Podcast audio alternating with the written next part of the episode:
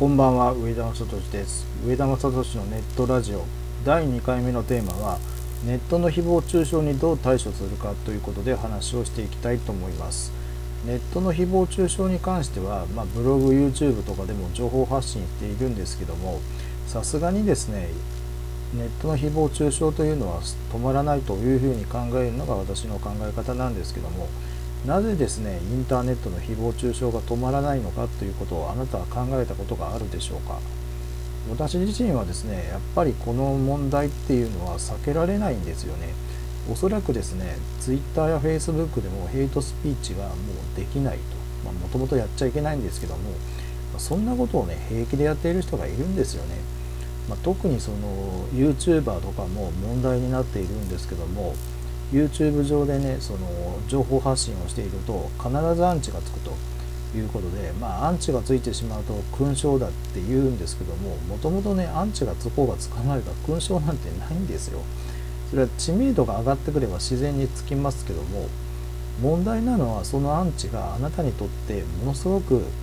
あの悪い言い方しますけど悪影響を与えるんですよね。例えばあなたがネットビジネスをやって物を売っているとした場合、まあ、余計なね妨害工作を結構やってくる人もいるんですよ。実際私自身もそういった妨害何度もありましたけども私はくじけずにですね自分のやっていることに間違いはないとまあ主張したわけなんですけどももう一番のその対処策っていうのは関わらないことなんですね。なぜねアンチがこのようにして誹謗中傷を繰り返すのかって言ったらねその人は成功していないし嫉妬心がすっごく強いんですよね。でまたですねこれプライドの高いっていうのも問題になってきていると思います。ですので大事なことはね何かって言ったら基本的にアンチは相手にするなっていうことなんですよ。それがほとんどの人はアンチに対してものすごくですねこう反論したり自分の論破をして劣等感や優越感に浸っているんですけども結局ですねそんな人相手にしてもねどこの誰か分かんない人をね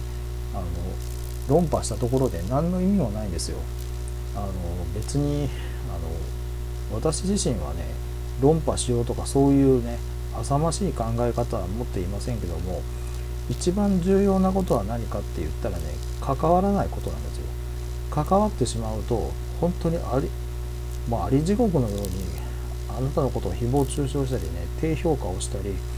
ま、するわけなんですよ YouTube の場合はね。でブログの場合もしつこいコメントが結構ねまあ23年前はありましたけども今はもうスパムコメントの、まあ、プラグインを入れたりしてるんで基本的にはないと思いますけどももしあなたがこれでこのまあポッドキャストを聞いていて何かの誹謗中傷に遭ってるんであれば基本的に無視したらいいと思います。もうそれがね一番いいんですよ。まあそれでもね収まらない場合は法的手段に出てもいいと思うんですけども何より5チャンネルとか、まあね、あの昔の2チャンネルにあなたのことを書かれてしまうと最悪ですよね。それ消すのにどれぐらい時間かかるんですかっていうことなんですがそれね情報開示請求しても、まあ、何百万円何十万円って取られたり裁判してその人を訴えてまあ通常裁判で言ったらですねもうとにかくですね時間が奪われると。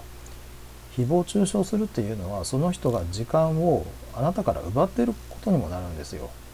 だからあなたが仮に裁判するぞと言ったらどうぞっていうふうにやってくる 人間もいるんで相当のプロアンチかもしれませんね、まあ、そういう場合はですね基本的に相手にしない。そして関わらない。何を言われても気にしないっていうことが重要になってきます。なぜならばその人たちはあなたを困らせることによって劣等感や優越感に浸っているということなのでもう愚か者の典型的な例ですね。もう私から言わせてもらえればそういう人と関わっちゃダメですよってことなんですよ。たとえねそれがね他の国だろうと本当にいい加減にしてくれというふうに私自身も思うんですけどもネットの誹謗中傷というのはもう日本だけに限らず他の国でもやっぱ問題になってるんじゃないかと思います。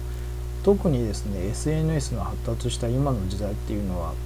誹謗中傷が当たり前のようにもうなってですねもうスマートフォンタブレットパソコンがあったらいつでももうなんかねもう悪口を書いてやろうかっていう風なそういうやつらが出てくるんですけどもそれにね屈しちゃいけないということなんですね。悪口を書いてしまうとねやっぱりもうそれで味しめてまた同じことをやろうっていうような連中が出てくるということで基本的に何が大事かっていうと絶対に誹謗中傷はしてはいけないし関わってはいけないということが一応重要になってくると思います。私もですねそういうあの悪口言うやつはもうね絶対に関わらないということをねもう心に決めてみましたのでとにかくねあなたのことが大嫌いな人間っていうのはねとにかく構ってほしいから悪口を書いたりするということでもうそういう人っていうのはねもうどうしようもないなっていうふうに思ってもうねあの理解ししなくてもいいけどもさっきも言ったように関わってしまうとですねその人はもうずっとあなたのことを誹謗中傷するんでね本当にあの地雷を踏んだようにもう悪口をもう Twitter 上に平気で書いてきますんでねもう YouTube とかねとにかくヘイトスピーチなくしましょうなんて言ってる人がヘイトスピーチやってるんだからたまったもんじゃねえよなっていうふうに逆に思ってしまいます。はい。とにかくねあの関わらないこと。まあ、最悪ねあの YouTube の場合ブロックすることもできますのでもしねコメント欄が荒れる場合はねあのコメント欄を閉鎖するっていう手もありますし Twitter とかはミュートとか、えー、ブロックこれをねもう積極的にやっていただければと思います別にそんな人のツイート見る必要もなければあの、何もね